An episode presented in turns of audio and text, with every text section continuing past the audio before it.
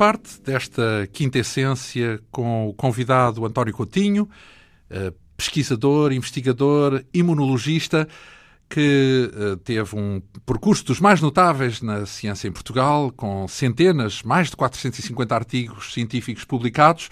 Na primeira parte desta quinta essência, conhecemos o percurso uh, do nosso convidado uh, nos primeiros tempos, como uh, formando no curso de Medicina em Lisboa, também como pesquisador ou cientista iniciado no Instituto Karolinska, em Estocolmo, na Suécia.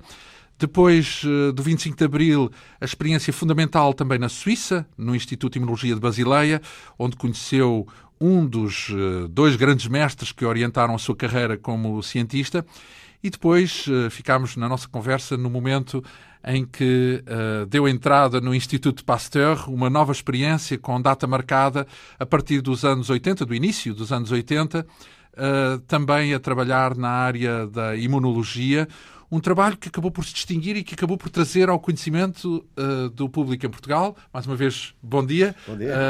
António Coutinho.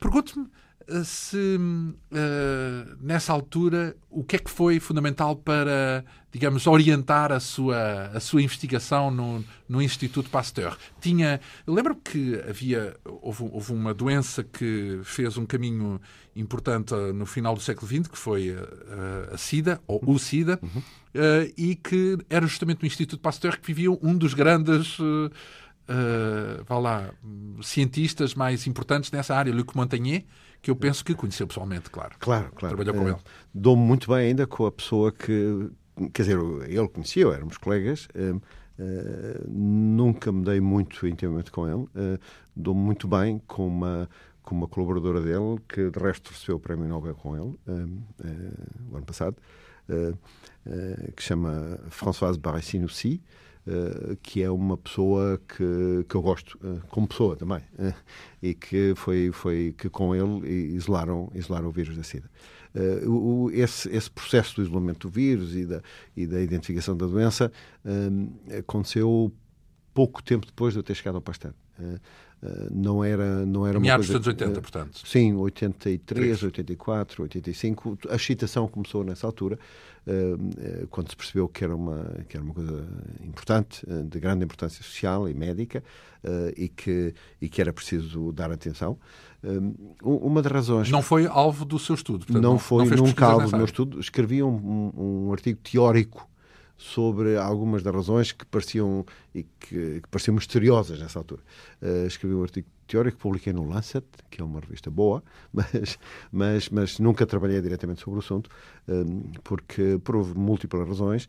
Uh, primeiro, não era isso que eu tinha vindo fa fazer para o Pasteur, eu tinha vindo fazer imunologia, sobretudo uh, fisiologia do sistema imunitário, doenças autoimunes, uh, alergia, essas coisas, e não, e não virologia ou imunologia de vírus. nada me teria impedido de o fazer nessa altura. Mas, entretanto, como Sabe, quando áreas como esta, que de repente ficaram áreas, eh, áreas novas, que de repente foram reconhecidas como áreas de grande importância médica e social, eh, eh, são áreas que atraem investimentos maciços do ponto de vista financeiro. Isso é um problema? É um problema. Por porque estes investimentos top-down ou seja, de cima para baixo, da cima política, para baixo é da política, da política ou da, das instituições privadas, seja de quem for, em determinadas áreas científicas. Condiciona muito a investigação. Uh, não só condicionam, porque são investimentos que exigem quase sempre resultados a curto prazo, uh, mas, mas também porque atraem para esse, para esse campo todo o tipo de pessoas, bons e maus, habitualmente maus. Uh, ou seja, eh, pessoas que Ganância, vão, é isso? Pessoas que vão trabalhar naquela área por dinheiro. Não porque têm uma pergunta interessante para fazer naquela área, mas porque vão para lá porque lá há dinheiro. e, e, e, obviamente. Podem ser bons na mesma e descobrirem mas, mas é, é, mais raro que sejam os bons, porque os bons, os bons já têm dinheiro para trabalhar na área onde estavam. Hum. Portanto, os que mudam para uma área onde há um investimento muito grande são habitualmente aqueles que não têm dinheiro nas áreas onde estavam. E, portanto, se não têm dinheiro nas áreas onde estavam, porque não eram muito bons. quer dizer que, normalmente, o mundo científico providencia fundos para quem é bom. É certo, é isso? Certo. Isso eu não tenho dúvida nenhuma. Quer dizer que é raro Desde um bom cientista não ter onde trabalhar. Eu acho que é impossível. Estamos a falar à escala global, bem entendido. Estamos pode, a falar à escala pode global. haver um bom cientista em Portugal que não tem meios. Então vai-se embora. E nesse caso é trabalha fora. Que é o que eu fiz, claro. Ora, uh... é, é, é, de resto as coisas uh, mais interessantes uh, da ciência moderna é que efetivamente as pessoas trabalham e competem para posições, para contratos de investigação, para, para tudo, numa escala global. É um meio liberal, digamos. O Instituto Gulbenkian de Ciência, por exemplo, tem, tem pessoas de 31 nacionalidades diferentes. Ora, uh, e, e, e, agora que me fala disso, eu acho que é uma coisa importante. Acho que uh, Portugal tem que estar muito consciente disto, porque se o, o, o, dinheiro competitivamente distribuído para a ciência não é suficiente, perdemos a nossa comunidade científica, a melhor, que é que tem lugar no estrangeiro, se quiser, perdemos-la uh, da noite para o dia. Ora, vamos fazer daqui a alguns instantes uhum. um mapa de, justamente da atividade uhum. do Instituto Gulbenkian de Ciência e até da ciência em Portugal. Mas para já uh, queria que me falasse do Instituto Pasteur, porque uhum. poderá servir como referência. Uh, na conversa da semana passada, uh, ouvi-o dizer que o Instituto Karolinska era talvez o topo, ou um dos uhum. topos da é, Europa. É. o senso comum, se calhar mais depressa, acredita que é esse o estatuto do Instituto uhum. Pasteur, uhum. Em, em, Paris, no fundo, não é? O, o, Instituto Pasteur é mais conhecido, está mais perto de nós. Nós fomos culturalmente colonizados pelos franceses desde há muitos anos. Não? agora já menos, mas, mas há séculos pois. Uh, mas, e, e, portanto, é natural que se conheça melhor o Pasteur.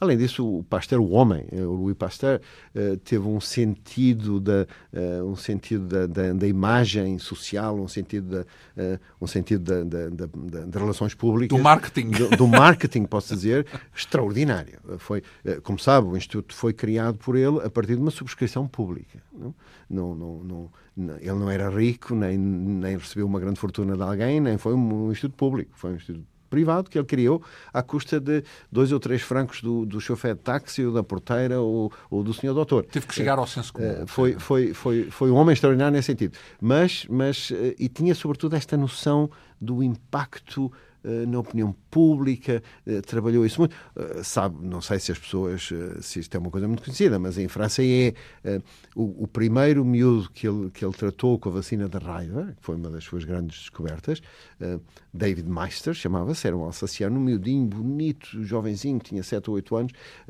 Uh, e, que há uma estátua, de resto do miúdo, uh, a ser mordido pelo cão raivoso uh, no, no, no, no, pátio do Pasteur, bom, do Instituto Pasteur hoje. não foi o primeiro que ele tratou, foi o terceiro que ele tratou. Os outros dois falhou, é isso? Os outros dois eram uma, uma jovem menina também muito bonita que falhou mas o, o, segundo foi um senhor de uma certa idade, já tinha 60 e tal anos, que também tinha sido. Mas não era tão bonito como o outro. Mas não, tinha, não, tinha, não era publicitável. Não tinha era, boa cara. Era um velhote, era um velhote, ninguém se ia. Não, que, que, ninguém se ia emocionar dele se ele morresse com raiva, era uma pessoa já de idade. Então ele guardou aquilo em segredo até que teve um miúdo bom para tratar. E foi esse que ele anunciou. Era um homem deste, deste calibre. Ora bem, não sei se será exemplo para a ciência não, que se faz hoje? Não, não, mas infelizmente há muito disto ainda na ciência. Ah, não é, é exemplo para si, mas, não é exemplo mas, para, mas, não é, não é exemplo, ainda há quem faça isso. Não é, é exemplo para ninguém que queira fazer boa ciência, uh, mas quer dizer, eu acho que a publicitação das descobertas é importante, uh, a compreensão do que fazem os cientistas e do que fazem as instituições de investigação científica pelo público é crítica. Sobretudo, uh, gera fundos públicos também, não, não é? Só, não só pelos fundos. Eu acho que se a ciência a vontade de compreender, de explicar o mundo por, por princípios racionais, não encontra uma raiz forte na sociedade, então é um apêndice, não, não, não é parte. Não é interventivo. Não, é, não só não é interventivo, mas não é justificável no sentido que uh, é a sociedade ela própria que segrega este, este, este, este desejo de compreender. Ora, e esses, uh, essas esta, qualidades. Esta, esta, autonomização racional, uma, uma sociedade não científica, uma, uma sociedade que não tem preocupações com valores científicos, é uma sociedade que não é intelectualmente autónoma. Mas posso depreender que uh, o, o que encontrou no Instituto Pasteur foi muito mais o mundo real da ciência, com tudo o que tem de inconveniente, do que o. Não, havia o... muito boa ciência no Pasteur. O Pasteur passou uma fase uh, muito viçosa no, no, no, nos, nas primeiras décadas do século XX. Depois entrou numa fase adormecida, por assim dizer, durante várias outras décadas, até que apareceu o Jacques Monod e o François Jacob uh, e, o, e, o, e, o, e, o, e o Lvov, que fizeram, o Lvov, que fizeram aquelas descobertas fundamentais que falámos há, há oito dias, uh, do Operon e, da, e do que é o princípio da biologia moderna, um dos princípios da, da, eh, da biologia molecular, da biologia moderna. E, e essa fase de fulgor uh, foi muito isolada. O resto do Instituto continuava um bocadinho morto, um bocadinho adormecido.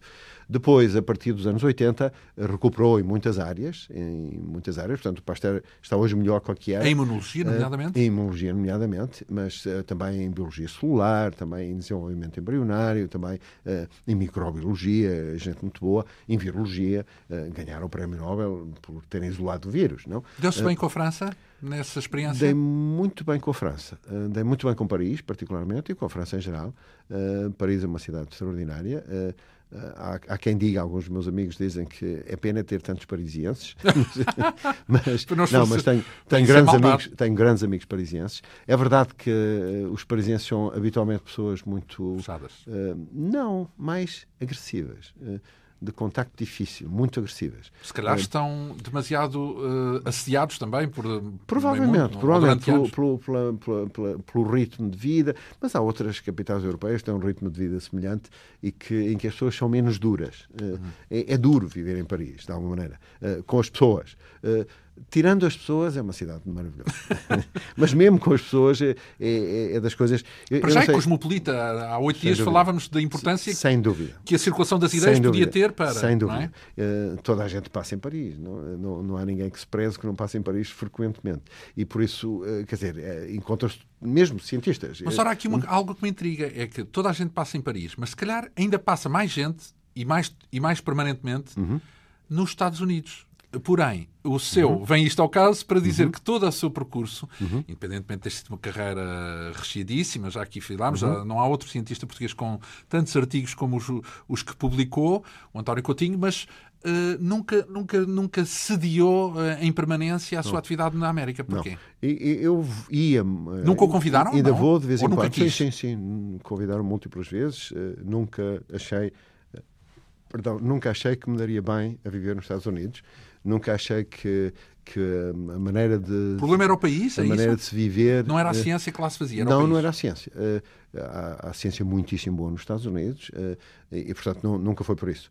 Foi mais pela, pelas relações interpessoais. Modo que, de vida. modo de vida e as relações interpessoais nas instituições. uma instituição europeia é habitualmente mais, mais aberta, menos. menos Elitista? Throat cutting. Bem, menos cortar a, garganta, cortar foi a garganta, literalmente. Como, como em muitas instituições americanas é o caso hoje em dia, entre colegas. Quer dizer o quê? Cortar a garganta? É, Atacam-se uns aos outros? De competição muito feroz, porque dessa competição vai resultar ter ou não ter uma, um lugar, ter ou não ter um salário mais elevado. Mas fazem maldades uns aos outros? Uh, fazem uma maldade que eu acho que em ciência é uma maldade imperdoável, que é de se esconder os resultados uns dos outros. Uh, assinam o tipo os mais credenciados uh, assinam mais... no fim o, o, trabalho feito pelo, isso, isso é infelizmente é vulgar não só nos Estados Unidos mas também em algumas partes da Europa. Isso infelizmente recebem é uma, os créditos é, é uma prática é uma prática bastante Corrente. comum na ciência porque de alguma maneira as pessoas contribuem os mais velhos alguns deles pelo menos contribuem para o trabalho dos mais jovens. Infelizmente isto ainda é o caso em alguns sítios. Está, está a desaparecer há trabalho é escravo quase. É quase é quase. Mas, mas eh, está a desaparecer isso. Não, mas não, não, não é só nesse sentido, é no sentido que dois colegas da mesma instituição que têm grupos autónomos, independentes, que não se mostram uns aos outros os resultados com medo que o outro lhe Segredo. rouba as ideias. Uh, rouba Portanto, é um meio perigoso. Enfim, é, um, é, é um meio. Não sei se é perigoso, é pelo menos muito pouco agradável. Eu estou, eu estou a fazer uma generalização. Estamos a falar do MIT, uh, porque a sua experiência. No MIT tem alguns. Em Boston? Desculpe, deixe-me dizer isto que é importante. Eu estou a fazer uma generalização muito apressada. Há, há, há instituições e, sobretudo, departamentos e laboratórios e grupos que não são assim, felizmente nos Estados Unidos. Há pessoas que eu tenho maior respeito e grupos em que eu trabalharia em qualquer momento uh, de coração aberto, porque são grupos que respeitam esses princípios. Digamos as oportunidades de trabalho Agora, não foram é, com esses grupos, é isso? Não, não, até foram. Eu estive no MIT durante. O, eu fui para o MIT como professor convidado para lá ficar um ano. Uh, e entre nós acabei, acabei por ficar só três meses. Uh, não porque o, o laboratório onde estava, mas Boston é uma cidade uh, pouco interessante. é das cidades mais interessantes, dizem-me, dos Estados Unidos. Eh, mas é uma cidade pouco interessante. Não acontece nada? Não é acontece nada. Estamos a falar do cosmopolita do lado Não acontece nada, ou acontece muito pouco, Uh, e depois, além de acontecer pouco, uh, nessa altura, quando lá estive, já foi há muitos anos, uh, ainda não havia a globalização que há hoje em dia nos mídias nessa coisa toda, portanto, ainda estávamos muito dependentes do que havia localmente. e para se, para se respirar um bocadinho tinha que ser a Nova Iorque, que não era longe, mas respirava-se melhor em Nova Iorque. E as pessoas, elas próprias, eram, de uma maneira geral. Provincianos. certo, pouco interessantes. Ora, estamos a falar de uma experiência então que demorou Paris, apenas... é, Paris é diferente, as pessoas podem ser muito agressivas, mas com frequência uma pessoa que você nunca viu na vida e que encontra na rua porque bateu na pessoa sem querer não sei quê, e começa de conversa e é uma pessoa extraordinariamente interessante. A probabilidade de se encontrar uma pessoa assim uh, uh, é. o azar, como eles azar, dizem, ao calhas. Nessa altura, para mim, era maior em Paris do que em Boston. Agora, isto interessante para mim. Eu não estou a dizer que, que, os parisienses sejam mais interessantes que os habitantes de Boston. Em geral, não, de maneira nenhuma. Para mim. Falávamos há oito dias da pergunta essencial que girava à volta dos linfócitos. Quando esteve em Paris, uhum. continua a ser esse o fio da meada? Não, nessa altura já me preocupava muito mais com o sistema todo, eh, com o sistema próprio. Com, com, sistema de imunologia? Da, da, do sistema imunitário. Imunitário? Sistema imunitário do, do, e também as relações do sistema com o resto do corpo. Não? Eh, porque, mas efetivamente... pode-se investigar numa forma assim tão global? Pode. Pode e deve. Então, mas mas, mas, mas é. não, não implica sempre ir a uma escala que é a microscópica? Ah, claro, mas é, pode-se investigar o sistema olhando para coisas que têm uma escala microscópica, quantitativa. Tem que se pôr em relação... Tem que se pôr em relação umas coisas com as outras e perceber quais são as leis gerais e não os particulares de cada componente. E pode-se fazer a investigação de uma lei geral, é isso? Claro, é a obrigação do cientista é tentar perceber quais são as leis que explicam uh, a então, fenomenologia que nós vemos. Há oito dias, a pergunta fundamental que o orientou uma boa parte do seu trabalho ao longo uhum. de uma boa parte da sua carreira também era a de com, o que é que leva o linfócito a reagir? Como uhum. é que ele reage uhum. e reage a quê? Uh, qual é a pergunta global que, que, que estabelece para orientar a uhum. sua pesquisa? Em, em, termos muito, muito simples, espero eu, uh, os linfócitos, já, já dissemos uh, quando falamos a semana passada, cada linfócito é, é, é, diferente do outro que está ao lado. São mil milho, um milhão de milhões de linfócitos diferentes que cada um de nós tem.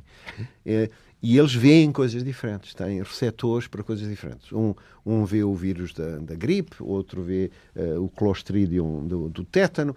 Cada um vê uma coisa diferente. Cada um hum? policia hum? coisas Cada um, diferentes. É isso? Se, se, combate. Eu não diferentes. gosto de metáforas policiais nem militares, mas digamos. Muito bem. Mas, digamos, Cada um reage a coisas reage, diferentes. Está lá, está, vê coisas diferentes e, e reage a coisas diferentes. Uh, muitos deles também veem partes do nosso próprio organismo e reagem, mas têm modos de reagir diferentes. Ou seja, a maior parte dos que vê o nosso próprio organismo reagem pacificamente. Uh, respondem, ativam-se, uh, mas uh, ativam-se para dizer ainda bem que estamos aqui, não, não há problema nenhum, eu estou aqui para defender a, integra a, integridade organismo. Do organismo.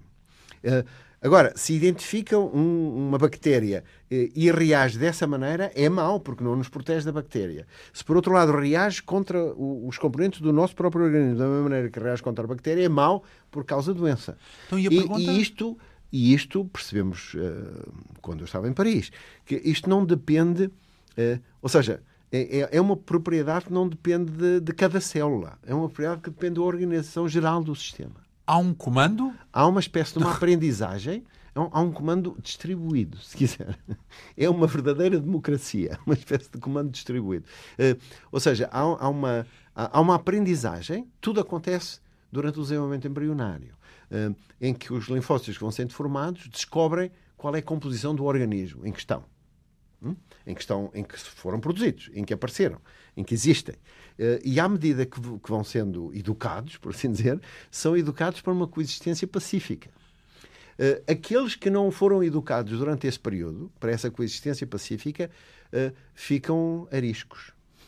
E então, de cada vez que são excitados esses outros, assim reagem uh, Podem provocar uma doença, é isso? Podem não? provocar uma doença. Então, mas e a pergunta seria quê? Para, para tentar entender, portanto, para o A pergunta é se o que se chama a discriminação entre o próprio e o não próprio. Né? E o estranho. Portanto. E o estranho. A discriminação entre o próprio e o estranho não pode ser explicável por cada uma das células e por cada uma das moléculas. Mas sim pelo conjunto. mas pelo conjunto e pela aprendizagem desse conjunto, então esta torna-se a pergunta fundamental se queremos resolver o problema das doenças autoimunes, que é um grupo de doenças cada vez mais frequente nas nossas sociedades, as alergias e as doenças autoimunes, para, os, para as quais não temos tratamento. Uh, e, portanto, é uma parte crítica. Que é o corpo moderna. que provoca a própria doença. É, é o corpo que provoca a sua própria doença. Uh, e há doenças, uh, sei lá, já ouvi falar certamente da, da diabetes insulinodependente, é uma dessas doenças. Uh, já ouvi falar certamente da, da, da artrite reumatoide, da, então, mas da esclerose em placas. Bem, e qual é o, o, a afinação da pergunta? Portanto, a pergunta visa saber se... Como é que se faz a discriminação entre o próprio estranho pelo sistema imunitário?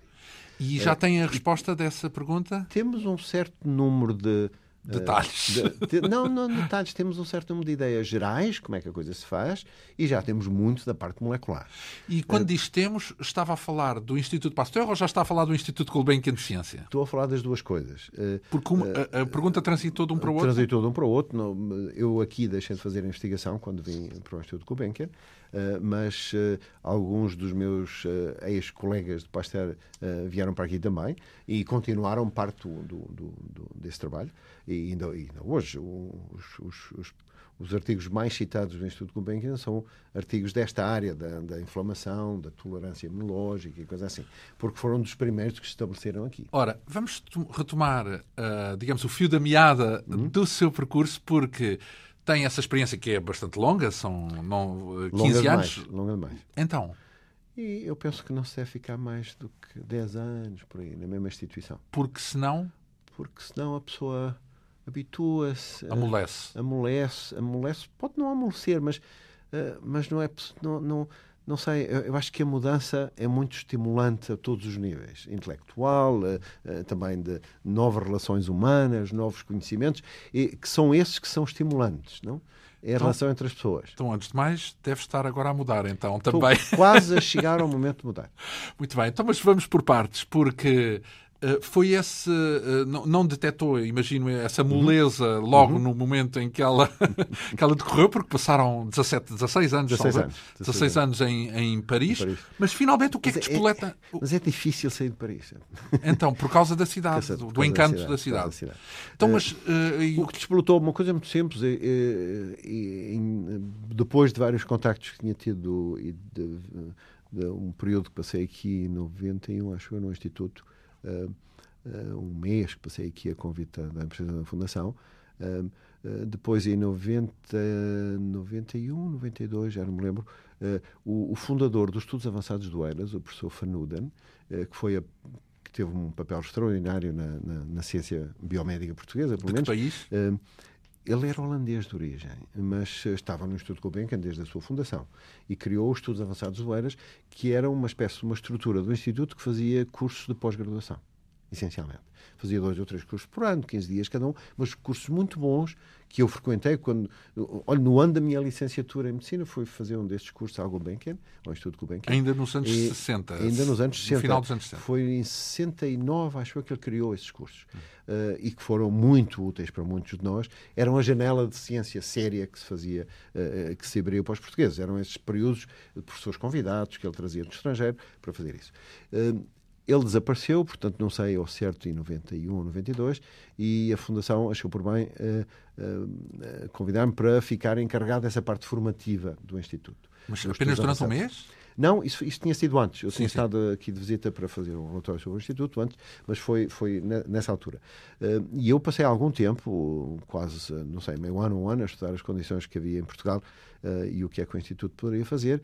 E, e foi nessa altura, depois de grandes que... conversas concluí que faltava um programa de doutoramento no país. Não havia programas de doutoramento. As pessoas, já havia muito investimento da parte da FCT, do que se chamava a GENICT nessa altura, e do governo. A Fundação para a Ciência e Tecnologia. Para a Ciência e Tecnologia ou, a, a Junta Nacional de Investigação Científica. e Tecnológica, como se chamava anteriormente, e dos governos, a partir dos anos 86 e 87, quando o atual Ministro da Ciência, o professor Mariano Gago, foi para a GENICT, foi para a presidência da GENICT, abriu-se um período de grande investimento na, na formação superior, na formação doutoral em Portugal. Já se formavam muitos doutores, dentro e fora do país, uh, mas não havia, uh, não havia nenhum programa doutoral. Ou seja, uh, as pessoas iam individualmente formar-se com alguém que... O que é, que é um programa, então? O programa doutoral é. Inscrevem-se, é isso? Uh, um programa doutoral, para já, seleciona aqueles que lhe que parece à direção do programa uh, os mais uh, aqueles para então, quem um o programa pode ser mais candidaturas, é isso? Há um, um processo de candidaturas uh, para começar, mas segundo o que o programa doutoral faz que uma, um doutoramento individual habitualmente não faz e que as universidades estão agora a querer, a querer fazer também é educar o doutorando nas, nas áreas mais fundamentais da área do doutoramento e nós fazemos desde 93, quando lançámos o primeiro programa de doutoramento na Gulbenkian, fazemos com, com, as melhores pessoas daquela área, as melhores do mundo. Trazemos aqui, em média, quatro professores estrangeiros por cada semana de programa de doutoramento. Uh, que também nos ajuda muito no Instituto, porque são, são bons cientistas que, que vêm ao Instituto. Uh, e, portanto, educamos as pessoas de tal maneira e. Uh, isto tornou-se possível, já desde os anos 80, eh, aprender a biologia toda, a melhor biologia moderna eh, e toda, eh, em nove meses. É possível, desde que se trabalhe muito e que se tenha muito bons professores. Bem, um grande método também. e um grande método. Metódico. Mas sabe que a, a, biologia ganhou uma, uma, unicidade, podíamos dizer, e uma maturidade nos últimos 20 anos que o que eu penso é comparável à física como, como disciplina. Uh, ou seja, falamos todos a mesma língua, temos os problemas fundamentais, todos estamos ao corrente, uh, usamos as mesmas tecnologias uh, e, portanto, é possível.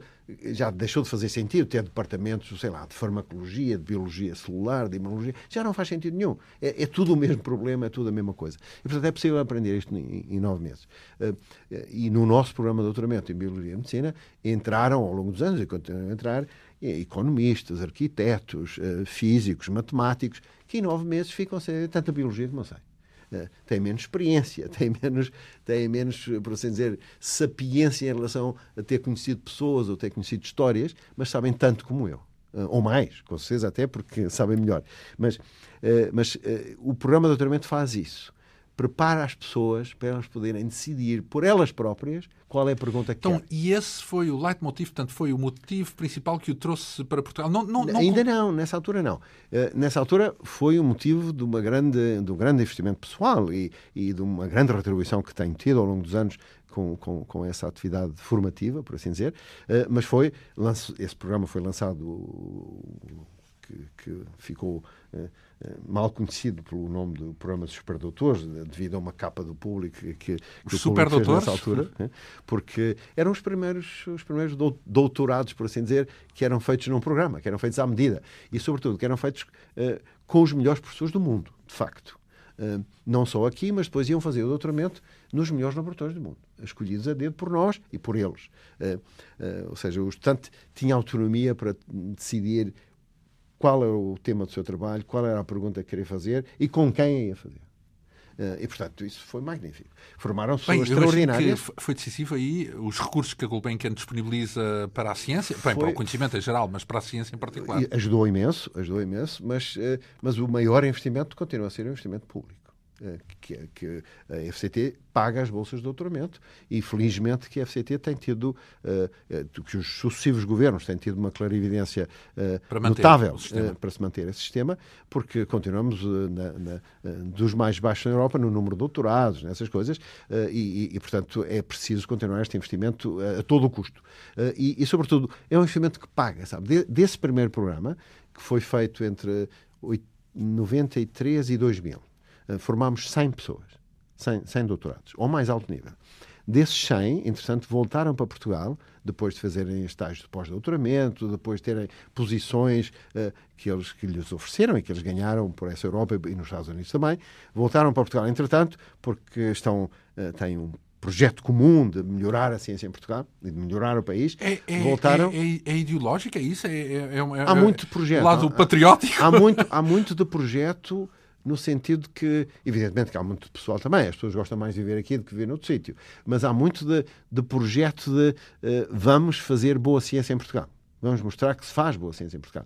E desses 100 voltaram 60 e tal, 70. Né? O que é bom, é isso? O que é muito bom, uh, porque quer dizer, são mas pessoas voltaram, que podiam todos ficar. Mas voltaram né? porque. Deixa-me país... acabar, deixa acabar de dizer, porque é uma coisa importante que, que as pessoas têm que saber. Desses que voltaram, só nos últimos anos, depois de terem voltado, são gente muito jovem, uh, já fiz as contas no outro dia, já atraíram em investimento estrangeiro mais de 20 milhões de euros para o país. Porque concorrem, com sucesso, às melhores grants e projetos e bolsas europeias e americanas. E, portanto, trazem para o país muito dinheiro, muito mais dinheiro que aquele que foi utilizado na sua educação. Né? Para Ou fazer seja, investigação o, cá. Para fazer investigação cá. Ou seja, o, o, investimento na educação é sempre o investimento que paga. E o investimento. E Compensador. Fosse, sempre. E, e, e, o investimento feito a este mais alto nível é, a meu ver, Ainda mais. o mais rentável. Uhum. O mais rentável. E, e isso pode-se pode -se demonstrar com os números. Uma máquina mão, calculadora. uma máquina calculadora.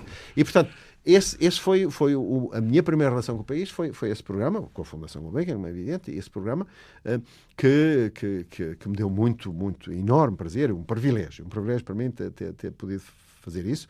Uh, ao princípio, começámos o programa com o professor Alexandre Quintanilha, que está no Porto, uh, e que me ajudou muito a lançar o programa. Uh, e depois, a seguir, esse programa acabou. Estes programas que, nós lançamos são sempre com fim determinado porque é sempre bom vir ao fim das coisas, que ninguém se habitua que aquilo é para sempre. Uh, e lançámos outro a seguir, uh, que foi então, dirigido por... Quando um cientista acaba um programa desses, uh, acabou o programa, faz o que a seguir? faz ciência, que é o que ele sabe fazer. Mas com quem? Tem que ter um.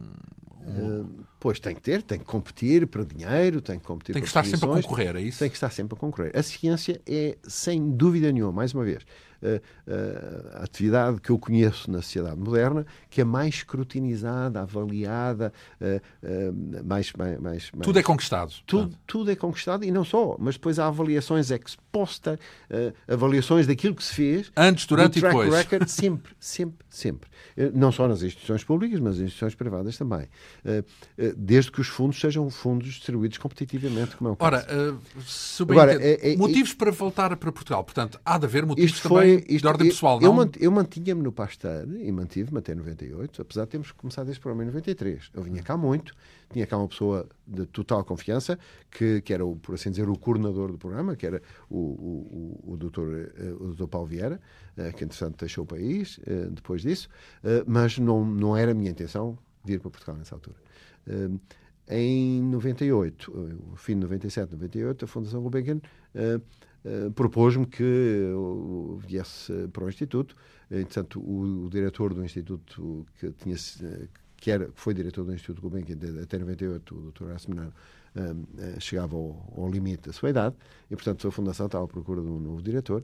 Uh, e eu hesitei muito, uh, mas acabei por vir porque, porque o projeto era tão aliciante poder criar uma estrutura aberta que pudesse servir de, de por assim dizer, de hall de entrada no país para todos estes jovens que estavam no estrangeiro e que queriam voltar e que tinham sentido de projeto e que tinham sentido de autonomia.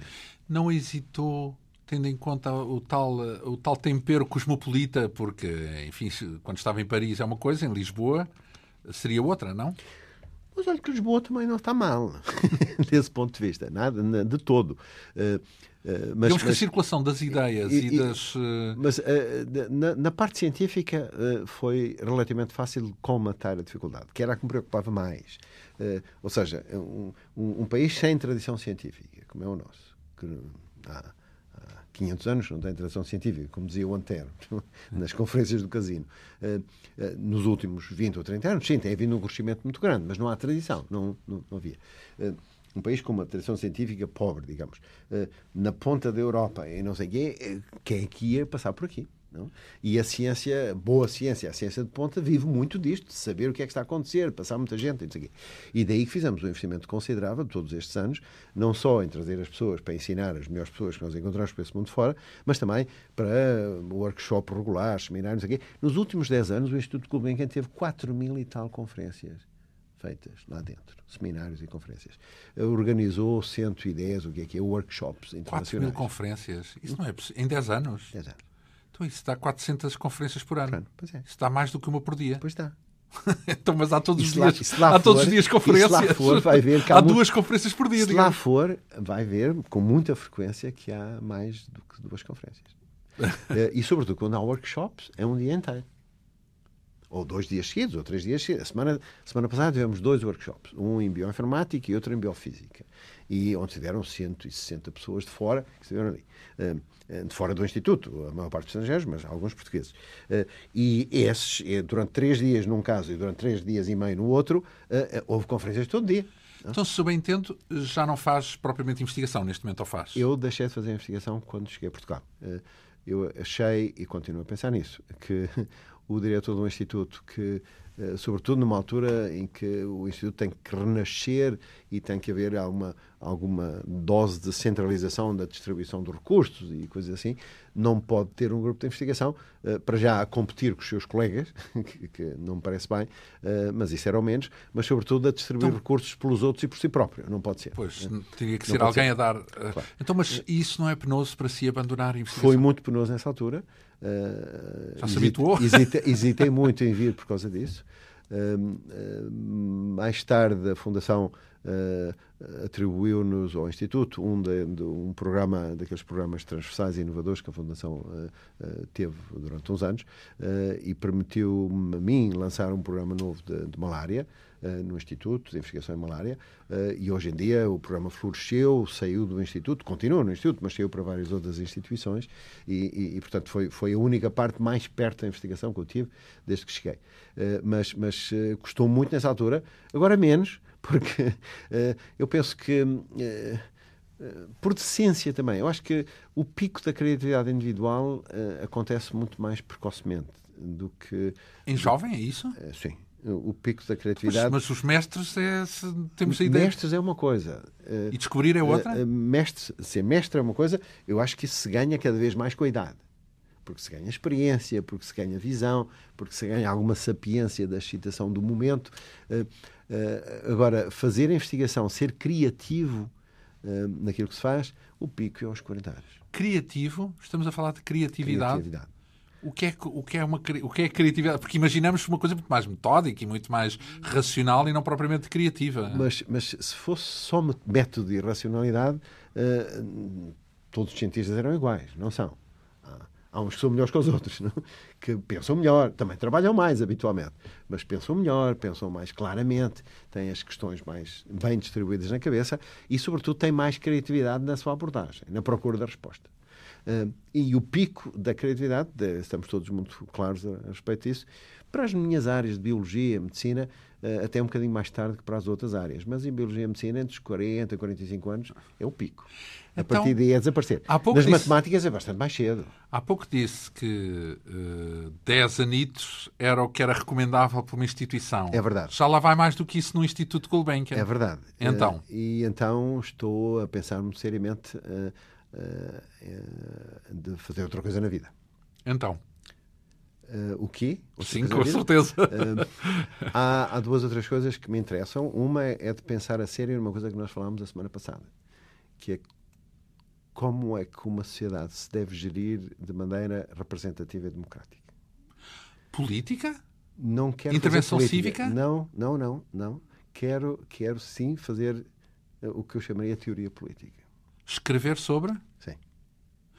Quer dizer que reforma-se para pensar, a ciência, antes de mais, quero é pensar? Uh, não, porque há uma outra parte que me interessa particularmente, que é... Uh, uh, eu estou convencido, e alguns dos meus colegas também, que os valores da ciência estão mais fortes que nunca, mas a prática científica não é tão saudável como era há 30 anos. Qual é o problema agora? o problema apareceu na nossa área da biomedicina e da medicina uh, quando começou a dar muito dinheiro. Quando o dinheiro entrou em força. A ganância? Não é uma questão de ganância, é uma questão de, do imediatismo dos resultados. Ah, distorce, portanto, os... distorce a prioridade das questões. Um, ou seja, hoje em dia, e é uma coisa muito boa, mais de metade da investigação fundamental que se faz nos Estados Unidos é paga pela, pela indústria farmacêutica. Uh, muita parte da investigação académica é feita em colaboração com fundos que têm algum interesse. Está-me a recordar um, um, exemplo que há tempos li que as investigações que tiverem a ver, por exemplo, com a investigação das alterações climáticas uhum. têm muito mais fundos do que de outras investigações que certo. até podem ser mais pertinentes, certo. mas como certo. o que se fala é, é, é, isso, é, é haver um condicionamento há uma das agenda, prioridades. Há uma agenda mediática em relação àquilo que se faz na ciência. Uh, e, há, e há um condicionamento que tem a ver com os mecanismos e as origens de financiamento. E, e isso preocupa-me porque isso também determina não só o imediatismo das, das respostas, não só uh, uh, alguma falta de reflexão nas perguntas importantes. não sei, o exemplo que, que é, toda Mas a gente percebe. Quer escrever sobre isso? É isso? Não, quero pensar quais são as maneiras de fazer, de contrariar esta tendência. Esta tendência eu penso que dar o poder aos mais jovens é sempre uma solução. Hum, e, de facto, a maior parte das decisões na nossa sociedade são tomadas por pessoas já de uma certa idade. Hum, eu acho que darmos o poder aos mais jovens cientistas que já demonstraram o seu valor. Mais idealistas, é isso? E que são certamente mais idealistas do que os mais velhos, hum, será sempre uma boa solução. Mas tem, tem que pensar os mais no assunto. velhos. Tem que pensar no assunto. Muito bem, precisa Não quero tempo. falar, preciso de tempo a pensar no assunto. Mas, mas isso era uma coisa que eu gostaria também de fazer. Uh, há outra coisa que me parece ser nossa, nossa obrigação, de, certa maneira.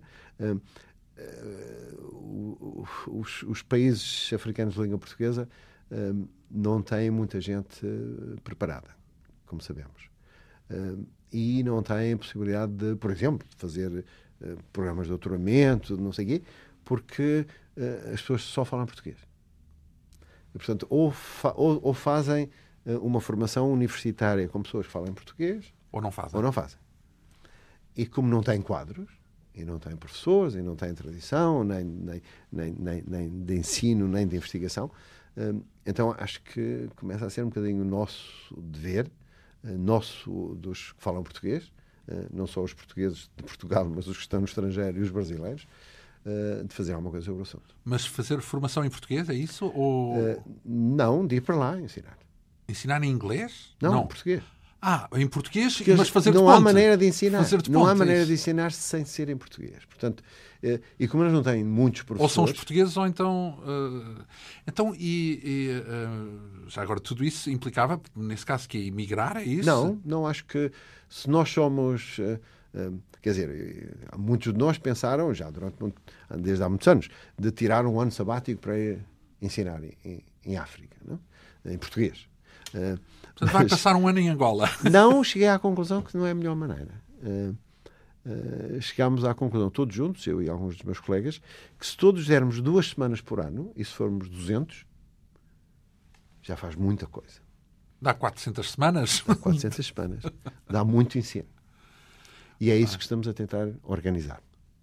Uma rotação, é isso? Uma espécie isso, de rotação, uma é espécie de programas de ensino. Mas nesse, nesses países, enfim, imagino que seja Angola e Moçambique, serão os mais minimamente. Os mais, mais, os que tinham meios para fazer sim, isso. Cabo Talvez Verde. Cabo Verde, exato. Cabo Verde. Uh, mas já existem essas pontes eh, para já, estimular eh, já, essa área? Já existem pontos. Existe, imagino que há, sempre, sempre, houve um, um, dilema entre investigação fundamental e investigação aplicada, uhum. não é? Ciência aplicada. Eu, eu, eu acho que é um falso dilema. Uma a, investigação, a investigação é boa ou má. Uh, quer dizer, se for muito boa, será aplicada rapidamente se não for aplicada e será fundamental mesmo que a gente lhe chame aplicada. Se é, se é boa.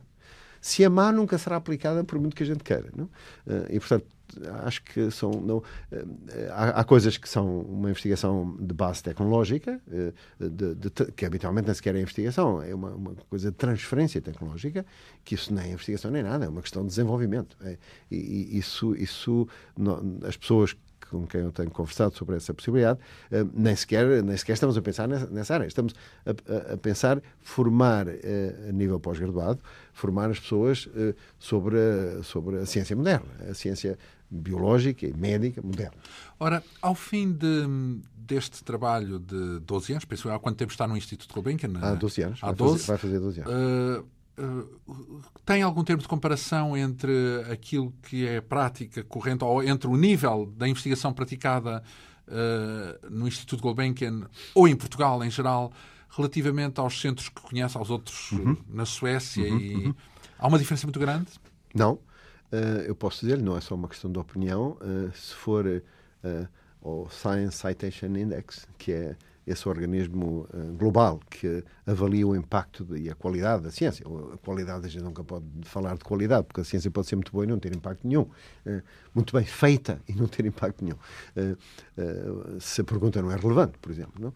Mas, mas quer dizer, que avalia o impacto daquilo que se faz, e por, assim dizer, entre aspas, a qualidade, já nos diz que o Instituto Gulbenkian de Ciência, nos últimos 10 anos, produziu ciência a melhor nível do que o Karolinska, por exemplo do que o Instituto Karolinska? E, e a um nível essencialmente equivalente. Então, mas isso quer dizer que é dos melhores da Europa, é isso? É, somos. É, des é desassombrado esse juízo? É, é desassombrado. Ah, há mais uma dúzia ou duas de institutos do nível é que chegou o Instituto Gulbenkian. Tem a ver com mas, Portugal? Tem a ver mas, com o Gulbenkian? Mas, mas é, é entramos... é, bom como, a, como a, é bom à custa do dinheiro, digamos assim? Ou... Não, não é o instituto mais bem financiado do país tem a ver com. Não tem mais recursos não. no país? Não. Qual, qual, é a instituição mais. Uh... Eu não gosto de falar dos outros.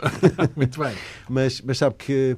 Uh, quer dizer, as instituições portuguesas uh, são as boas instituições são razoavelmente financiadas. Não são, não são financiadas a mais, não, de maneira nenhuma.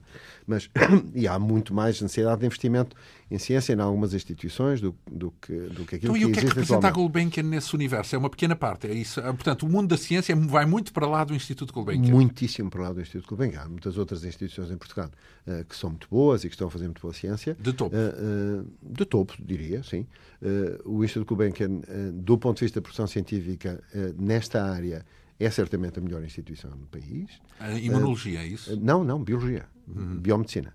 Uh, o Instituto Gulbenkian sozinho, uh, se olhar para os últimos 10 anos uh, e medir só os, os, artigos publicados na Nature, na Science, na Cell, nas grandes revistas, o Instituto Gulbenkian produz entre 20% a 30% do total do país.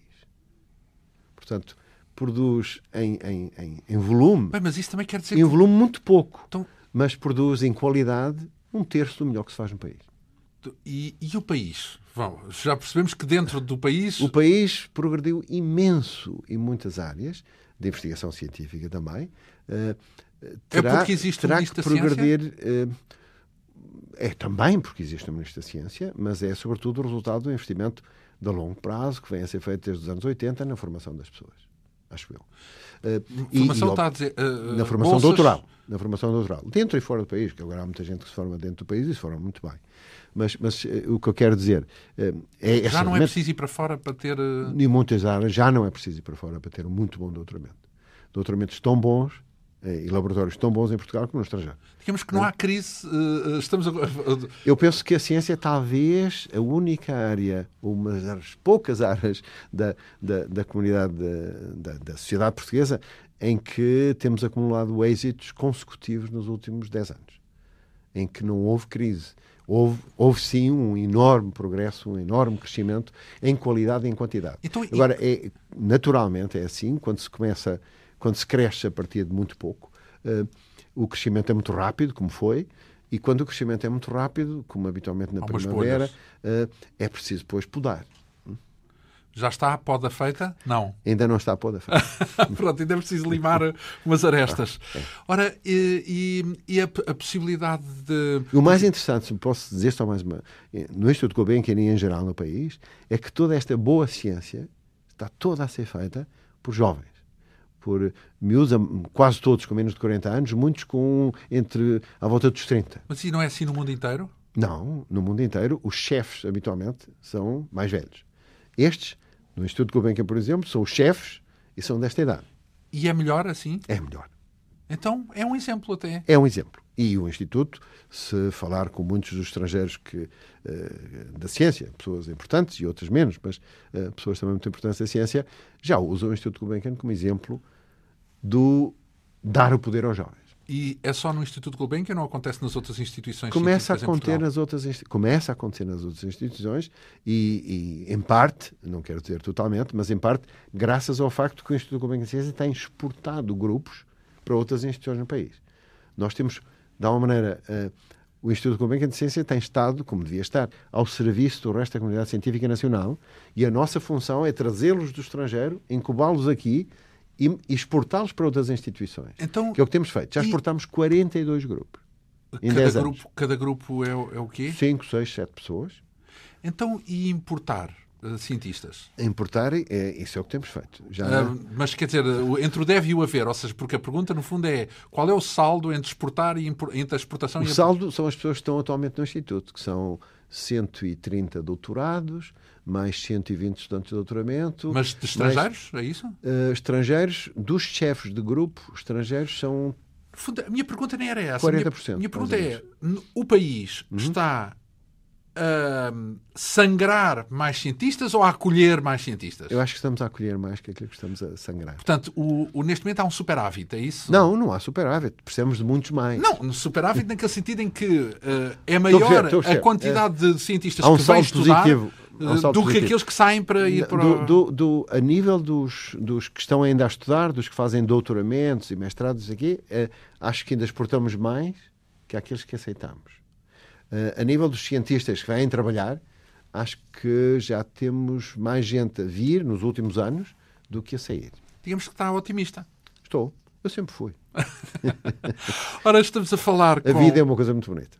Eh, e, e, e, a sua tem sido cheia, é um homem cheio de sorte. Podemos... Sou, sou um privilegiado, total privilegiado. Porque, uh, nomeadamente, porque soube com certeza rodear-se de das condições necessárias não, para não, ser não, feliz. Nunca, nunca tive um plano de carreira. É, é, só que você não fazer ideias pessoas extraordinárias que eu encontrei na vida até agora. Que não vai dizer calhou. calhou, de alguma maneira calhou. É verdade, é verdade. Ora, o acaso. Uh, ora, estamos a falar uh, e concluímos aqui esta sequência uh, de duas entrevistas, duas semanas Uh, seguidas desta quinta essência com António Coutinho. Uh, por acaso tínhamos aqui um, um, uma pequena amostra musical, porque na semana passada uh, escutámos Glenn Gold a interpretar o Cravo Bem Temperado de Barro, um bocadinho, o primeiro prelúdio. Podíamos ter também colocado no disco um bocadinho de Miles Davis, uh, L'Ascenseur pour l'échafaud, ou até mesmo este disco, Kind of Blue. Isso bem. Uh, e que tem também John Coltrane, é um admirador desta música. Se bem entendi, uh, todas, é, toda essa fruição das outras, das artes e das ideias uh, também contribuiu, digamos assim, foi o fermento, o fermento certo da, de muitas das ideias que percorreram a sua carreira de investigador.